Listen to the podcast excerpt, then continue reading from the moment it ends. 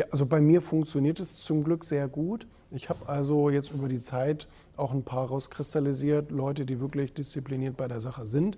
Die kriegen aber auch klare Ergebnisvorgaben. Also die, die wissen auch, was sie am Abend geschafft haben müssen. Und wenn das nicht ist, dann werde ich es ja sehen, dass es nicht so ist. Mhm. Und äh, dann, dann kriegen die natürlich auch einen auf den Deckel. Und viele haben das natürlich auch nicht überstanden, wo ich sagte, sorry, die Leistung stimmt nicht, das können wir hier beenden. Aber es sind eben die übrig geblieben, die wirklich tolle Leistung äh, bringen und die sollen auch gut bezahlt kriegen und ihre Vorteile haben und so weiter. Bist ähm, du denn dann sehr konsequent? Ja. Du meinst mit entlassen und so weiter? Zum das ja. ist ja keine schöne Sache. Nee, ist keine schöne Sache. Also eigentlich ist es für beide gut.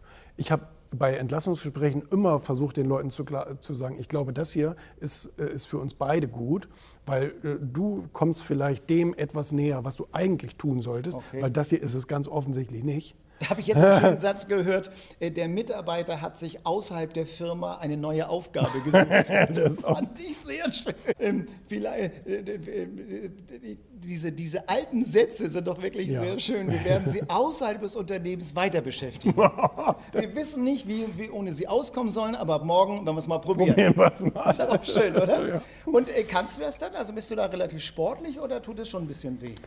Ähm je öfter man das macht, je besser ja. funktioniert das. Also ist die Fluchtation bei euch so? jetzt, jetzt, kommen die Internas, Leute. Ist, ist, in der Tat, ist in der Tat. Also wir, wir versuchen wirklich regelmäßig dieses ganze Ding zu entlüften.